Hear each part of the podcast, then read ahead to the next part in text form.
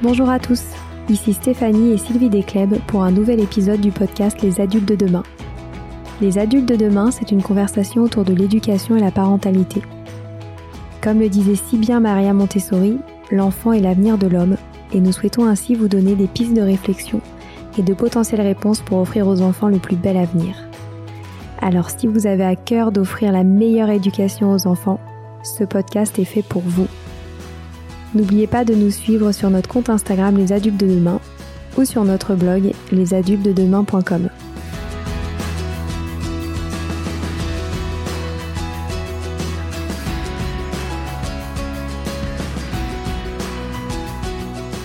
Bonjour à tous. Aujourd'hui, nous vous présentons Anne Toumieux, l'autrice du tout nouveau livre Dit c'est vrai qu'on peut soigner la Terre, un recueil de 40 questions-réponses pour comprendre l'écologie et surtout l'expliquer aux enfants. Vous l'aurez donc compris, nous avons sollicité Anne pour nous parler de l'écologie pour les enfants. Dans cet épisode, il a donc été question de main dans la terre, d'émerveillement de la nature, de surconsommation et avant tout de reconnexion à notre environnement.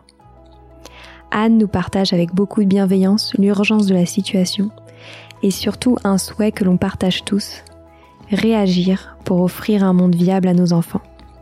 Je vous souhaite une très bonne écoute.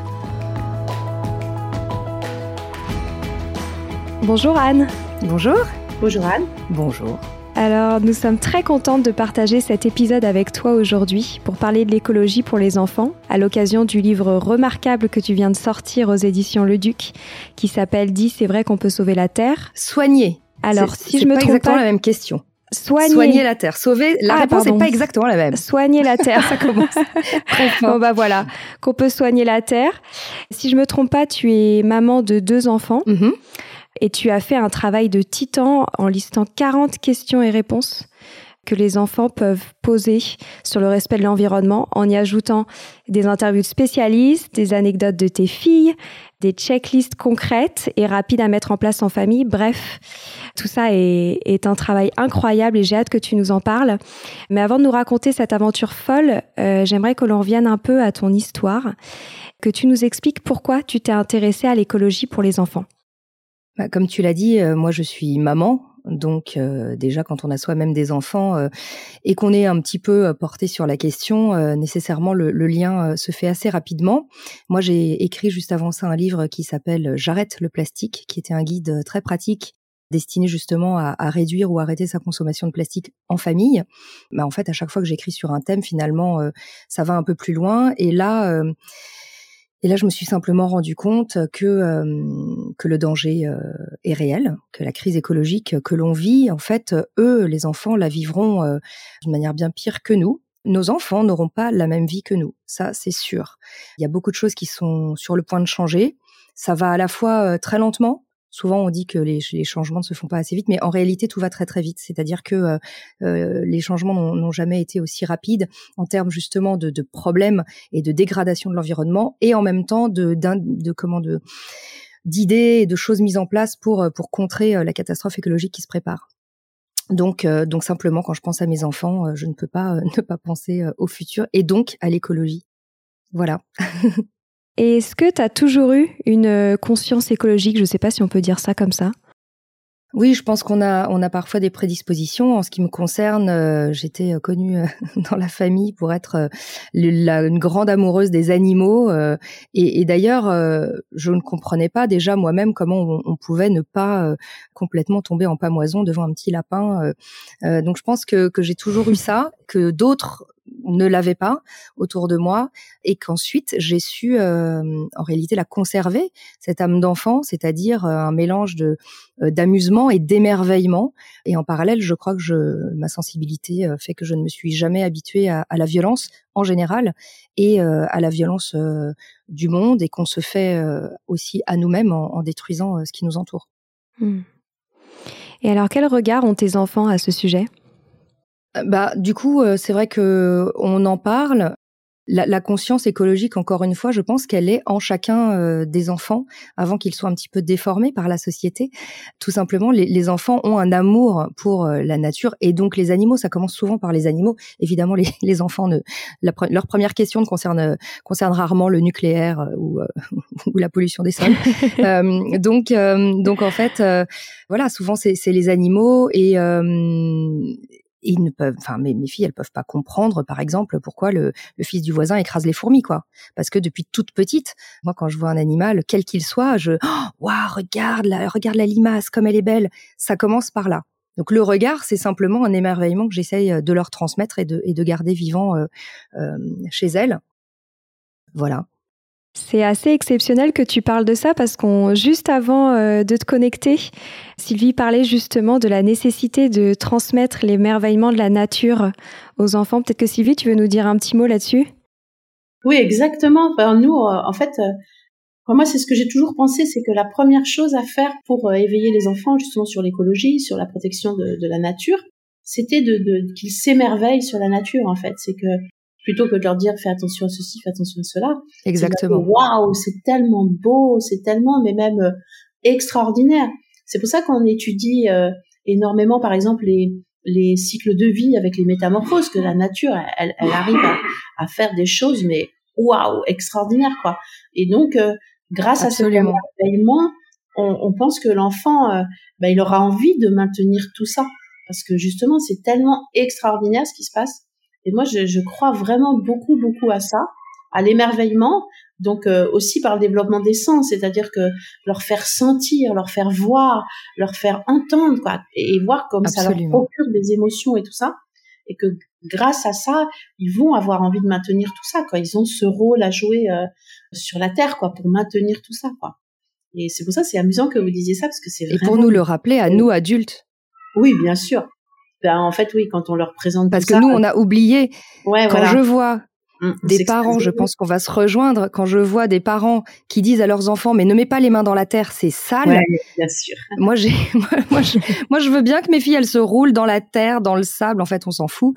Connexion euh, physique et les cinq sens, euh, c'est une connexion qu'on coupe aussi euh, dans la société, comme la connexion avec les émotions. Enfin là, je crois qu'on va s'enflammer très vite sur le début de l'émission, mais je pense qu'on sera d'accord sur tout ça. En fait, tout est tout ah est bah, lié. C'est le vivant avec un grand V tout simplement. Voilà, exactement, exactement. Et, le et le côté extraordinaire de la nature, quoi. C'est extraordinaire. Donc euh, oui, euh, c'est vraiment moi une des façons. Et, aussi, ce que disait Stéphanie, c'était aussi une bonne connaissance de tout ça, leur donner le maximum de connaissances là-dessus. Parce que plus ils connaîtront, plus, plus ils auront envie de le maintenir en fait. Anne, est-ce qu'il y a autre chose que tu mets en place au quotidien avec tes enfants pour arriver à leur transmettre euh, ce respect de l'environnement? Alors, je suppose que la liste est très longue, mais peut-être que tu pourrais nous donner quelques exemples forcément très longue. Euh, on avait euh, on avait parlé euh, des anecdotes en fait. je vais reprendre cette idée. Au début du livre, dans l'avant-propos, en fait, je, parle de cette anecdote de ma fille qui passe devant une boucherie et qui tombe nez à nez à sa hauteur d'enfant sur la vitrine avec un, un lièvre bah, mort en fait, hein, mais avec ses poils et ça l'a énormément choquée. Et, et le, le, truc, c'est qu'elle a dit, mais en fait, pourquoi euh, pourquoi il le laisse là? Ça peut rendre des enfants très tristes. Donc euh, il y a un mélange d'empathie, de tout de suite vouloir agir. Donc on est parti sur une idée de, de, faire un sitting et une manif devant la boucherie. Ensuite on a discuté euh, pourquoi pas faire des panneaux? Ah oui mais en fait moi je mange de la viande et en fait il n'y a pas forcément besoin de mettre en place des choses parce que les parents veulent être très proactif, mais finalement, chaque situation euh, de la vie peut nous amener à avoir des discussions euh, très profondes. C'est aussi ça un peu que, que raconte le livre, c'est que quand on part d'un tout petit sujet, parfois ça peut aller très loin. Les questions des enfants sont vraiment euh, sans détour. Après, moi, forcément, ça a commencé par, par le, le plastique et les déchets. Donc, euh, ce qu'on a mis en place, c'est commencer à, faire prendre conscience de, la consommation, qui est une des grandes parties du livre et qui est vraiment euh, hyper, hyper euh, importante. Donc, par exemple, moi, ma, ma, grande fille, elle m'a très vite dit, ah mais attends, c'est ce que je disais dans du coup dans le début du, du, livre sur le plastique aussi, comme quoi à chaque fois c'est guidé par par mes filles. Merci beaucoup pour l'inspiration. C'est ah ben moi si c'est ça, je veux plus manger de petits yaourts parce que le pot il est en plastique et c'est vrai qu'après ça fait beaucoup de déchets les enfants, en fait, on peut tirer un fil et ensuite ça va très vite. Voilà, mais principalement, et là, je pense qu'on va aussi se retrouver euh, avec vous deux, c'est que ça, ça émane aussi mon approche avec les filles pour l'écologie, enfin les filles, mes filles, pas les filles, les filles et les garçons, bien sûr, émanent de, de cette idée de d'éducation bienveillante qu'on partage, je crois, toutes les trois. Par exemple, comme on parlait des animaux, euh, nous, on, évite de dire qu'un requin ou qu'un loup, c'est méchant. Ou c'est, c'est dangereux, oui, mais c'est méchant, non c'est leur nature de loup ou leur nature de requin. Ce qu'ils font, eux, peut, causer du tort à un autre animal, mais ce n'est pas méchant. Donc après, ça amène l'intention. Euh, et voilà, en fait, c'est une approche euh, de respect, en fait, de, la nature et de ses, de ses rythmes et de ses lois qui finalement, euh, auxquelles nous, on devrait se plier et non l'inverse. Bien sûr. Et comment est-ce que tu arrives à gérer leurs potentielles inquiétudes? Alors, il n'y a, pas encore euh, trop d'inquiétude euh, pour leur futur. En revanche, donc il n'y a, pas de là pour moi, j'ai pas de, je, suis pas face à des enfants euh, angoissés, heureusement. En revanche, je sais que par exemple la crise du coronavirus a, créé de l'angoisse très très profonde chez des enfants, et c'est peut-être un peu similaire parce que là on parle du futur lointain, ce que les enfants souvent ne, perçoivent pas. Hein. Ils sont beaucoup dans l'instant, donc euh, il faut protéger euh, les parents, mais notre masque pour pas les faire mourir. Enfin, euh, je veux dire, il y a des parents qui projettent des trucs hyper angoissants sur leurs enfants. Toute l'idée justement du livre est de d'en parler pour donner des clés et des outils pour que plus tard les enfants puissent réfléchir sans créer d'angoisse, voire en, levant justement toute forme de préoccupation, en étant dans l'action. Donc l'idée c'est c'est vraiment euh, de discuter de, chaque euh, de chaque petit sujet et finalement de de les ouvrir en fait sur le monde sans les culpabiliser. C'est ça. Et euh, justement pour revenir à ton livre, quel était ton constat au sujet de la transmission du respect de l'environnement des parents vers les enfants? Je trouve ton approche hyper intéressante parce que je pense que souvent les parents ne savent pas trop par quel bout prendre le sujet. Et je me demande justement euh, quelle était ta volonté et de quel constat tu étais parti pour te lancer dans ce grand projet? Bah, finalement, c'est très proche de l'éducation hein, parce que euh, on est très, euh, on est souvent dans une approche répressive et culpabilisante pour les enfants. C'est-à-dire qu'un enfant qui jette son papier par terre va se faire gronder, mais si on ne lui explique pas que ce papier peut être emmené par les eaux du caniveau jusque dans la mer et qu'un poisson peut le manger, l'enfant va euh, l'acquérir, tenter de l'acquérir comme une règle sociale qu'on lui impose. Quand un enfant comprend, finalement, c'est exactement comme un adulte. Quand on comprend, on a envie de faire. Donc tout simplement, euh, nous, par exemple, après, sur des questions très très larges qu'aborde le livre, c'est pas évidemment aussi dans, un point de, détail aussi petit, mais par exemple, on peut tout simplement leur apprendre que on vit dans un, dans un monde très confortable et que ce sera pas toujours comme ça. Donc si demain, par exemple, il n'y a plus tes petits gâteaux préférés au supermarché, qu'est-ce que tu vas faire? Et là, on va faire un gâteau ensemble simplement pour leur montrer qu'on peut le faire nous-mêmes. Quand quelque chose est cassé, on va leur montrer qu'on peut le réparer. Et, et, quand, et ça passe pas du coup par la culpabilité. En fait, on prépare le terrain et c'est ce que tout le monde devrait faire, c'est-à-dire tout simplement apprendre à se passer des choses qui peut-être un jour disparaîtront parce que la société ne, pourra pas suivre en fait toute cette technologie dont on ne se rend pas compte euh, aujourd'hui, mais qui nous entoure. On vit dans un confort qui est euh, qu'aucune génération n'a jamais connu. Et en fait, ça va décroître à un moment. Bien sûr. Et surtout, le problème, c'est que du coup, on a complètement peur de l'inconfort, ce que je Absolument. trouve en tant qu'adulte. Oui, absolument. Alors qu'en fait, euh, et d'ailleurs, il y a hum, des gens, donc j'ai interviewé beaucoup de gens, donc il y a plusieurs personnes qui, qui en parlent. Au contraire, ce qu'on peut considérer comme un inconfort euh, apporte beaucoup plus de satisfaction que le surconfort. C'est-à-dire que si ça rendait heureux de s'acheter euh, des paires de chaussures à gogo et des trucs en plastique, on le saurait puisque tout le monde fait ça tout le monde est dans la surconsommation. Or, finalement, on voit sur des exemples de gens qui sont revenus à l'essentiel, qui sont revenus à une vie beaucoup plus simple, qu'il y a une satisfaction de faire la bonne chose, de faire ce qui est bien. Et les enfants sont pareils, avec peut-être même une plus grande propension à, à changer parce qu'ils ont peut-être encore ils ont moins de mauvaises habitudes. Donc simplement faire la bonne chose et donc, quand on leur explique le papier euh, de sucette et le bâton de la sucette, ils vont être très très fiers d'aller justement les déposer dans la bonne poubelle. Voilà, il faut en faire une fierté. C'est ça finalement le la transmission. Tu parlais de transmission. Moi, je voulais faire une bible en fait, accessible de 7 à 77 ans, parce que tout est lié. Et une fois qu'on a fait le tour de tous les sujets, on s'en rend compte. C'est flagrant. il faut pas voir les choses par le petit bout de la lorgnette. Après, ça peut être encore une fois un fil qu'on tire pour aller sur d'autres sujets. Mais l'idée, en tout cas, du livre, puisque tu, tu me, tu me demandais, c'est de c'est de prendre ces 40 questions et de se rendre compte que finalement, euh, et les adultes aussi, parce que c'est quand même un livre pour adultes hein, à la base, une fois qu'on a compris, et entre nous, les adultes vont évidemment lire les réponses pour les enfants, ce qui parfois va leur permettre de, de, de, fixer les connaissances aussi pour eux, parce que le livre est devenu un peu euh, un truc très très technique finalement. Hein. C'est il y a, y a, pas de, c'est vraiment sans langue de bois. Hein. Donc une fois qu'on a lu tout ça, on comprend que tout est lié et que c'est le mode de vie qu'il faut changer, c'est le système. Et alors justement, tu mentionnes que le contenu est assez technique. Comment est-ce que tu as fait pour produire euh, tout ce contenu? Est-ce que tu as une formation à sujet? Euh, Comment tu t'y es prise? Non, bah en fait, euh, en fait, c'était l'idée de la donc de la maison d'édition après le, livre sur le plastique de faire un, un livre plus familial, encore plus familial et, plus général. Et vraiment, ce qui est marrant, c'est que je me suis rendu compte, mais après coup, parce que je regarde jamais en fait la concurrence sur les livres. J'ai écrit aussi le livre du Lagom qui parlait de, slow life et de, de et comment de la façon de vivre green des et écolo et raisonnable et raisonné des Suédois. Et ben c'est pareil, il y a d'autres livres sur le Lagom, je les avais pas regardés.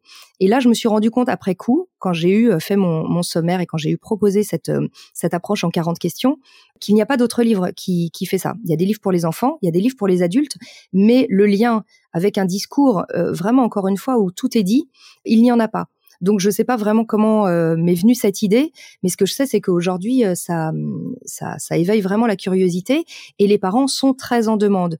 Le chantier ensuite effectivement m'a un peu dépassé parce que euh, on a des questions extrêmement extrêmement variées. Donc je te parle de plancton, le lendemain je je faisais la question sur le nucléaire, le surlendemain les énergies renouvelables, le réchauffement climatique, la forêt amazonienne. Enfin je veux dire c'était vraiment le grand écart tous les jours. Et pour m'aider donc évidemment, j'ai lu énormément de livres qui sont dans la, dans la bibliographie à la fin. Et j'ai interviewé des spécialistes et en fait, ben ça a été encore plus précis parce que parce que les gens sont, euh, enfin voilà, quand ils ont des sujets, euh, je sais pas, je pense tout de suite à Guillaume Pitron euh, qui est un, un spécialiste des métaux rares. Bah, le mec, évidemment, il a écrit un bouquin entier sur les métaux, sur ces métaux que des enfants, justement, de 5 ans, euh, notamment le cobalt, par exemple, ils vont chercher dans les mines au Congo pour mettre dans les appareils électroniques ou les batteries de nos téléphones et de, voilà, enfin, tous ces métaux, par exemple, bah, le type rentre énormément dans, dans le détail. Du coup, je me suis retrouvée moi aussi à aller beaucoup, beaucoup dans le détail. Et rétrospectivement, eh ben, je suis très contente de l'avoir fait parce que les enfants, je pense, sans, sans leur dire, et c'est ça le principe des deux questions, hein, puisque chaque question a deux réponses, une réponse pour les adultes et une réponse pour les enfants. Les enfants peuvent entendre beaucoup plus de choses qu'on ne croit parce qu'en fait, ils sont, ils sont dans le positif, ils vont tout de suite avoir envie de trouver une solution. Donc je pense qu'on peut leur dire que oui, quelque part dans le monde, il y a des enfants qui, qui cherchent euh, des métaux pour euh, des appareils que nous, on va peut-être acheter, et que du coup, bah, ces appareils, il faut en prendre très très soin, il faut pas en changer trop souvent, il faut les garder le plus longtemps possible, qu'on va pas en, voilà, en changer tout le temps, que faut les recycler, faut essayer, parce que il y a quelque chose derrière. C'est ce qu'on appelle aussi l'empreinte cachée, les pollutions qui sont générées par euh, pas seulement l'utilisation de l'objet, mais sa production en amont aussi et sa, dégradation en aval. Je vous ai perdu là. c'est super intéressant. Ah non non non, c'est hyper intéressant et euh, et je trouve ça génial de, de aussi que tu que apportes pardon euh, l'approche maman aussi euh, à, à, l'écriture de, de, ce livre et le mêler avec des spécialistes, ça, ça donne une vraiment une vision à 360 sur le sujet. C'est ça. Et alors, euh, maintenant, je voulais te demander, si tu avais une méthode particulière euh, à préconiser pour tous les enfants euh, qui posent les questions euh, délicates sur l'environnement, donc tu en as déjà un peu parlé et selon toi, donc si je comprends bien, faut pas avoir peur de dire la vérité, mais sur l'environnement, il y a quand même des questions qui peuvent être très lourdes, comme par exemple qui est responsable du réchauffement climatique ou d'autres questions comme ça, tu as intégré dans le livre. Donc est-ce que selon toi, il faut tout leur dire? Est-ce qu'il y a une méthode particulière dans la communication? Alors en fait, déjà, ça va évidemment dépendre de l'âge. Hein. Ça, spontanément, quand on est parent, on le sait. On s'adresse pas à un enfant de, de 4 ans comme on s'adresse à un enfant de 10 ans. Après, moi, les questions, euh, parce que les, les auditeurs le, le savent pas forcément, mais en fait, les questions, je les ai aussi formulées à deux niveaux. C'est-à-dire que euh, pour c'est quoi le réchauffement climatique, qui peut être une question adulte, l'enfant, euh, enfin moi, j'ai noté en fait les questions de mes filles pendant un an parce que les mots d'enfant, il y a rien de plus vrai. Et ça va être mais alors ce sera tout le temps l'été, est-ce qu'il faut déménager, est-ce que c'est la faute des humains, mais ceux qui font ça faut les mettre en prison ou mais, mais on est en été, il neige en été, mais il est toc-toc le ciel. Voilà, des questions comme ça. Donc la formulation donne aussi euh, des pistes de réponse. faut répondre en fait à la hauteur de la question. Comme tu disais tout à l'heure, s'il y a de l'angoisse, bah on va répondre de manière à, faire baisser l'angoisse. S'il y a de la curiosité, on va donner des détails. Globalement, euh, la manière de faire pour moi, c'est de dire la vérité en adaptant non pas donc le fond, mais plutôt la forme.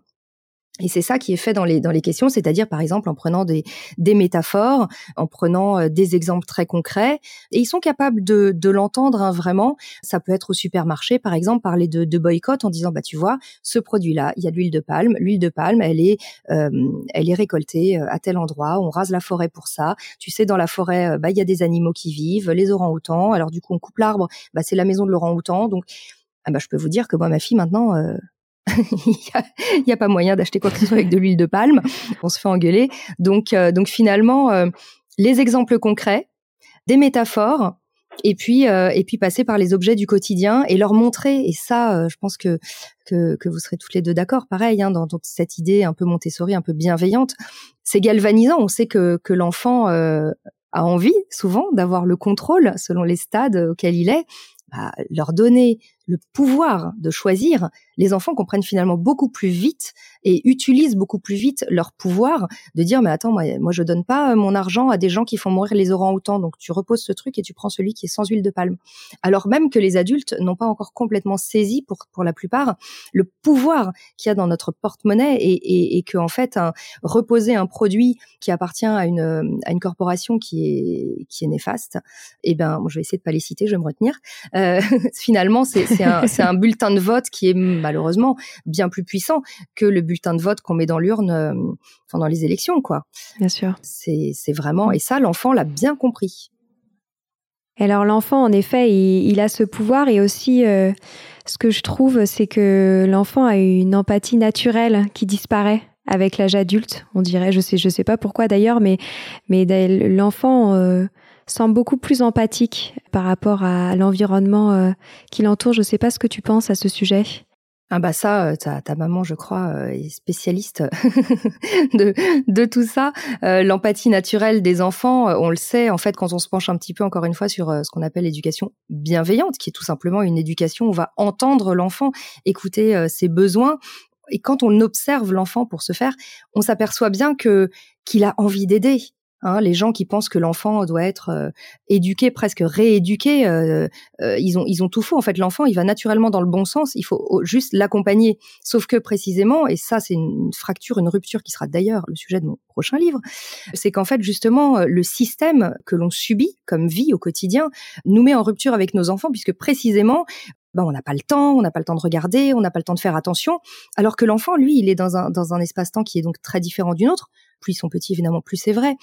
Donc lui, tout simplement, son empathie, euh, il, va vouloir aider, il va vouloir bien faire, pour peu qu'on le prenne par la main et, qu'on et qu'on le laisse faire. Donc effectivement, clairement, euh, cette empathie, nous, on, la société nous empêche presque de, de continuer à l'avoir. D'abord parce que la société est tellement atroce et, ce qui nous entoure est tellement atroce, pardon. Je veux pas casser l'ambiance, mais enfin bon, moi quand je suis sur des beaucoup des problématiques de, de violences faites aux femmes, de violences faites aux enfants, euh, d'inceste et compagnie, l'empathie, enfin on, on, se blinde naturellement parce que c'est tellement dur de voir ces choses-là que l'adulte aussi. Moi souvent on me demande mais comment tu fais pour te plonger dans des dans des dossiers comme ça, etc. Effectivement, il faut se blinder. Donc euh, donc il y a un mélange de choses qui fait que que, si on n'est pas prudent en tant qu'adulte, on, perd ça en route. Or, euh, bah, je pense que c'est justement au moment où, le fric prend la place euh, de l'empathie que tout est perdu, puisqu'on se rend bien compte que la majorité des problèmes écologiques viennent malheureusement de, la société de consommation qui est directement liée euh, au business, à l'argent et au fait que euh, faire du profit passe avant passe avant la protection de l'environnement, ce qui est bien évidemment une connerie complète, puisque quand il y aura plus d'environnement, ça servira à quoi d'avoir euh, les poches pleines de billets?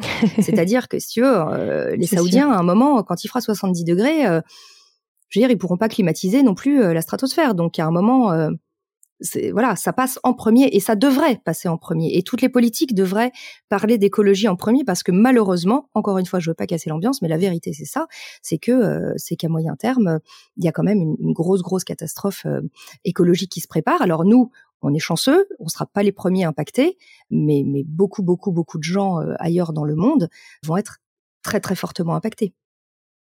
C'est ça.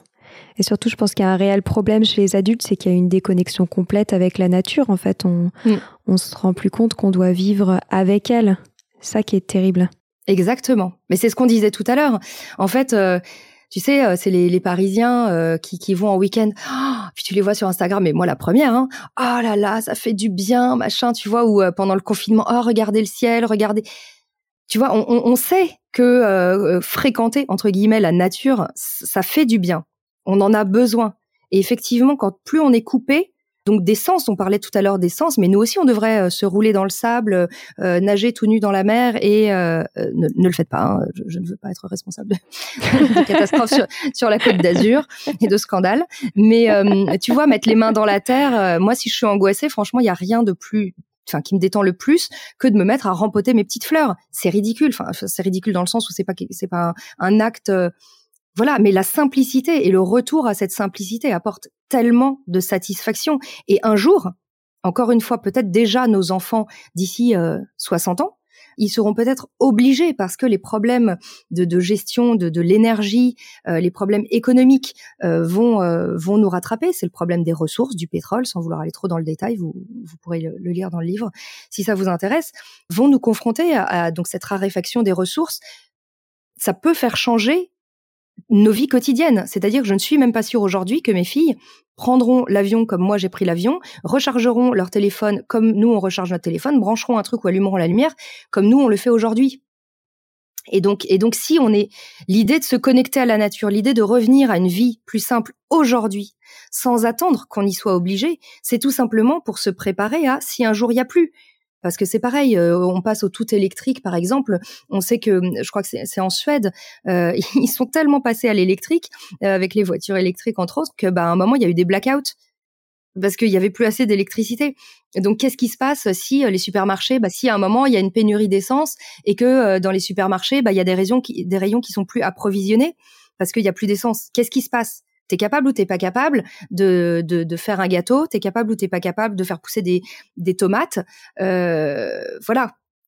Après, ça peut être un peu angoissant d'y réfléchir comme ça, mais je pense que plus on agit et plus on, on se détache finalement du matériel aujourd'hui, moins l'angoisse est grande justement face à cette éco-anxiété euh, euh, dont on parle beaucoup. Et dès qu'on est dans l'action, en tout cas, ces préoccupations euh, diminuent. Donc c'est vraiment aussi pour ça qu'il y a une cinquième partie dans le livre sur les actions euh, à mettre en place. Ouais. Et euh, est-ce que tu trouves que l'école remplit suffisamment son rôle à ce sujet? Question vaste. c'est une très très vaste question parce que euh, je crois que alors déjà, enfin tu vois, de quelle école on parle? Tu parles d'école publique, tu parles d'école privée, tu parles d'école Montessori? Tu vois, enfin je veux dire, l'école, en tout cas si on parle d'école publique euh, dans sa généralité, euh, je crois qu'elle est dépassée aujourd'hui par euh, ce qu'on ce qu'on attend d'elle. Les enseignants sont extrêmement maltraités. L'éducation nationale, c'est mon avis, fait globalement quand même n'importe quoi. C'est euh, voilà. Enfin, moi, si j'étais présidente, demain, euh, tout, tout l'argent irait euh, à l'éducation et à la santé. Hein. Et puis c'est là que tu vois, dans une crise, tu t'aperçois qu'en fait, bah, les deux sont quand même des, des piliers qu'on a qu'on a bien bien gratté pour économiser et, et, et qu'en fait, ça peut pas marcher. Donc c'est pas l'école, enfin tu vois, c'est tout le système qu'il faut revoir. Je crois malheureusement que l'école a d'autres missions à plus court terme, si tu veux. Enfin, tu vois, c'est important euh, que les enfants euh, sortent de sixième euh, en sachant ou arrivent en sixième en sachant bien lire. Enfin, tu vois, quand tu vois qu'il y en a plein qui dont c'est pas le cas et que malheureusement l'écologie reste le parent pauvre de tout ça, bah du coup on peut agir à titre individuel. Moi, je propose dans les écoles de mes filles des ateliers bah, sur le plastique. Alors tu vois, j'arrive avec un sac en papier, un sac en tissu, un sac en plastique, voilà, pour faire de la, la prévention. Et ça, toutes les mamans qui nous écoutent peuvent le faire et le proposer je pense qu'il faut, il faut aussi, euh, on peut pas se substituer à l'école. Je pense que l'école doit changer, mais on peut toujours, euh, à notre niveau, soutenir l'école de la même manière qu'on peut soutenir euh, des associations qui nous entourent. Voilà, si on en a envie. Ouais, c'est juste que je me demandais si dans un monde idéal, est-ce qu'on pourrait pas justement euh, créer une matière obligatoire autour de l'environnement, la nature, l'écologie dès le plus jeune âge pour euh, revenir justement à ce qu'on ah. disait sur l'émerveillement de la nature. Il y a tellement de choses à apprendre sur la nature, je trouve. Bien sûr, bien sûr. Je pense que c'est c'est c'est un peu en route. Enfin, tu vois, on voit quand même qu'il y a des choses qui bougent, mais ça vient toujours des, je trouve, des particuliers. Tu vois, je pense par exemple euh, au fait que les manuels, euh, les manuels de biologie qui montraient le sexe féminin d'une manière extrêmement simplifiée et qui maintenant euh, vont pouvoir montrer le clitoris dans toute sa splendeur, ça fait partie de la nature, la biologie, son corps. tu vois, le consentement. Enfin, finalement, tout est assez lié. Après une réforme de l'école sur, enfin, évidemment, il faudrait des matières qui soient qui soient plus modernes entre guillemets sur bah justement tous ces sujets-là, mais est-ce qu'on est prêt? Moi, je m'aperçois que euh, parfois je suis un peu naïve et que je crois que tout le monde est, est un peu, alors pas forcément un peu révolutionnaire comme moi, mais que tout le monde a envie. Et puis en fait, tu, te rends compte en étant parent élu euh, que, par exemple, que bah non, tout le monde ne suit pas. C'est pas évident pour tout le monde. Il y en a qui, qui s'en fichent complètement, je veux dire, au niveau des parents. Donc, si tu veux, c'est compliqué. Après, euh, encore une fois, je pense qu'on est dans un monde qui, qui change, qui bascule même que tu vois, il y a par exemple pas mal de livres euh, qui sont en train d'être enlevés des écoles où on voyait des, euh, des violences éducatives ordinaires. Tu sais, les fameux livres où, par exemple, à un moment, tu tombes sur une phrase qui te hérisse le poil où il y a marqué Ah, euh, Juliette n'est pas sage, elle va avoir une bonne fessée. Et toi, t'es là, quoi? Une bonne fessée? Mais ça n'existe pas, mais de quoi on parle?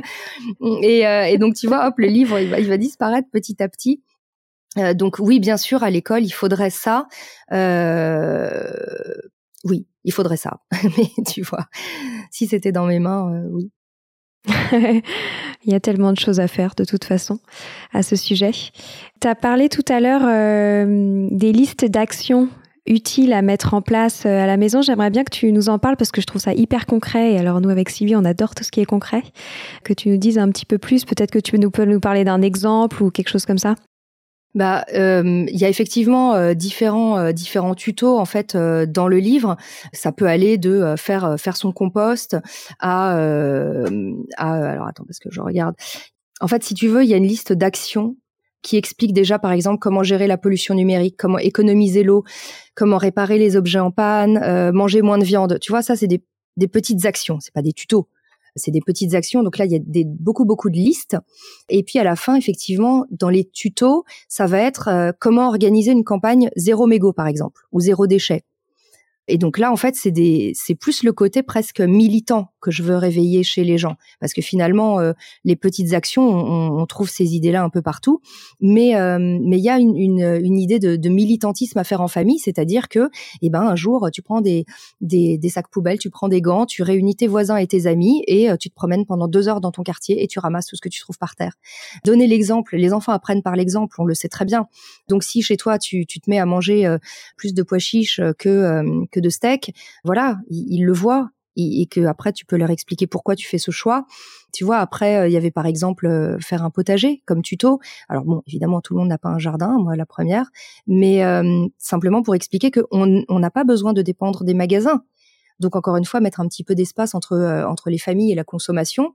Moi, ce qui me désole actuellement avec cette crise sanitaire, c'est précisément qu'en ce moment, je ne sais pas quoi faire d'autre avec mes enfants que de leur proposer des choses liées à la consommation. Tu sais, quand tu peux plus euh, faire un petit théâtre, un petit un petit cinéma, euh, les parcs à un moment étaient fermés, et euh, eh ben la seule chose que tu avais le droit de faire, c'était de consommer. Mais mais moi mais moi ça, me donne envie de vomir. Enfin, tu vois, je veux dire quel est le message? Moi ça ça m'a frappé, tu vois dans dans cette crise. Tu as juste le droit de consommer. Donc le, la sortie pendant le confinement, c'était d'aller acheter un truc. Mais quelle horreur voilà, si tu es conscient de ça, tu, trouves aussi des alternatives.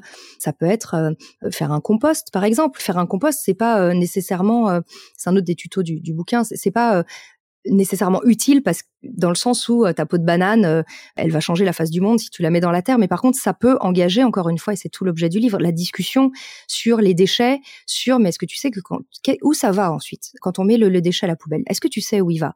Ah bah dans le camion vert euh, oui d'accord. Et puis ensuite qu'est-ce qui se passe? Et puis simplement de tu vois de, de, de déconstruire aussi des choses et surtout euh, vraiment vraiment de, de montrer qu'on peut être euh, indépendant et que par exemple l'argent c'est un thème que tous les parents n'abordent pas avec les enfants et je crois que c'est très lié à l'écologie de dire moi je préfère je dis bah chérie non je vais pas t'acheter ce machin là je préfère qu'on garde notre argent pour euh, pour peut-être euh, euh, je sais pas moi louer une maison et passer quelques jours hors de Paris tu vois voilà. C'est aussi ce, ce, genre de discussion là qui crée des déclics parce que les enfants euh, sont malgré nous, malgré des parents très investis, euh, dans la consommation. Et encore, tu vois, moi chez moi, il n'y a pas de télé. Il n'y a, pas eu de télé. Pour moi, c'était une évidence. Parce que quand il y a la télé, bah bêtement, tu l'allumes, après elle est en fond sonore. Enfin bon, il n'y a, pas besoin. Et, et encore, c'est pas un truc anti-écran à fond. Moi, les filles, elles regardent euh, pas mal de dessins animés, mais en revanche, on les choisit. Elles sont pas parasitées par des pubs, elles sont pas parasitées par des, par des news. Elles voient pas en fond sonore, elles entendent pas les infos atroces. Et donc cette histoire de consommation, je crois que c'est quand même vraiment très très central. Ouais, ouais, c'est sûr. Ah, ça, c'est certain. Ben, merci beaucoup, Anne. Euh, on arrive déjà à la fin de cet entretien, donc euh, je vais te poser juste une toute dernière question. Est-ce que euh, tu aurais d'autres projets à nous partager que tu vas faire autour de l'écologie et des enfants cette année, dans des années à venir, des rêves, voilà, des choses à nous partager sur sur sur ton avenir et l'écologie pour pour les enfants? Alors moi donc je fais des ateliers que je vais euh, donc que je fais dans, tout simplement à mon niveau euh, dans l'école de ma fille. Voilà, je, peux, je propose pas que à la maîtresse qui est la sienne, mais à d'autres. Et puis je vais le faire dans d'autres écoles avec des il y a, y a différents différentes personnes qui m'ont qui m'ont approché pour faire ça. c'est assez assez facile en fait à faire. Et euh, là où je sens euh, la petite question, euh, je, je, pense savoir d'où elle vient. C'est parce que tout à l'heure tu as entendu que je disais mon prochain livre, peut-être. C'est quelque chose dont, d'ailleurs j'ai pas encore vraiment parlé. Enfin autour de moi j'en parle, mais c'est pas du tout annoncé. mais c'est un livre qui est un concept qui est le mien disons c'est tu vois c'est pas une maison d'édition qui est venue vers moi pour ça c'est un livre qui traitera de la maternité et finalement c'est le c'est l'aboutissement logique euh, de tout ça, tu vois. Euh, j'ai commencé par le lagom, donc slow life, machin, ensuite le plastique, maintenant euh, un peu dans le dur avec ces questions sur l'écologie.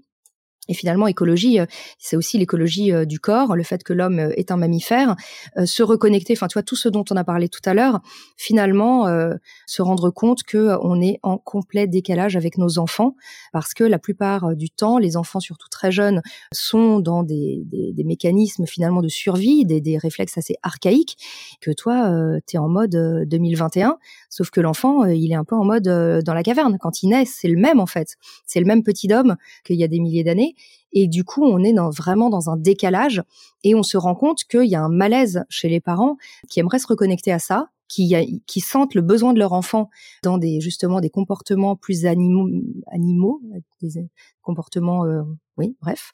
Euh, tu vois, on parle de cododo, euh, l'allaitement, tout ça. Ça, ça revient énormément et, et on sent qu'il y, y, a un malaise. Et donc, je voudrais écrire ce livre qui est déjà en partie un petit peu avancé sur comment réconcilier finalement ces instincts-là qui ne peuvent que nous reconnecter à nous-mêmes et au monde euh, et à l'univers presque. Et puis la société, euh, j'ai un peu de, envie de dire un peu de merde dans laquelle nous vivons, pardon. Euh, voilà. Mais il faut que j'arrête de parler parce que je vais tout vous dire et c'est encore complètement. Je me, je, me, suis fait eu là. Et hein. surtout, on va te, on va te, on va te réinviter quand tu le sortiras pour que tu, tu nous réexpliques tout ça. Ça a l'air passionnant. Merci mille fois, Anne. Mais bon, pour, l'instant déjà, essayons un peu de de changer, changer un petit peu nos habitudes. Voilà. C'est un super message que tu portes et on, est fiers de le mettre en avant euh, dans les adultes de demain. Donc euh, merci beaucoup pour ton temps. Merci à toi, merci de m'avoir euh, écouté. On partagera ton livre sur les réseaux sociaux. c'est vraiment, c'est une mine d'or. Merci beaucoup. À bientôt. Merci beaucoup. À bientôt. Voilà, c'est fini pour aujourd'hui. On espère que cet épisode vous a plu. Avant de se quitter, on a quand même besoin de vous. Si après avoir écouté cet exposé, vous ressortez avec plein d'idées pour apporter le meilleur aux enfants, n'oubliez pas de nous laisser 5 étoiles et un petit commentaire sur Apple Podcast, sur iTunes ou toute autre plateforme d'écoute de podcast. Cela nous aidera à mieux ressortir et surtout à nous motiver pour continuer cette aventure ensemble. Si vous avez des suggestions, des idées de thèmes, des questions à poser, n'hésitez pas à nous contacter sur les réseaux sociaux Instagram ou LinkedIn en tapant les adultes de demain. Nous serions ravis d'échanger avec vous. Si vous souhaitez en savoir davantage sur Sylvie, Je vous invite vraiment à aller voir son blog sylvidesclep.com ou à la suivre sur Instagram en allant sur son profil sylvidesc, D-E-S-C, Montessori. Enfin, si vous souhaitez en savoir plus sur le calendrier des prochaines formations Montessori, rendez-vous sur www.apprendre-montessori.fr. On a hâte de vous retrouver vite et à très bientôt sur les adultes de demain.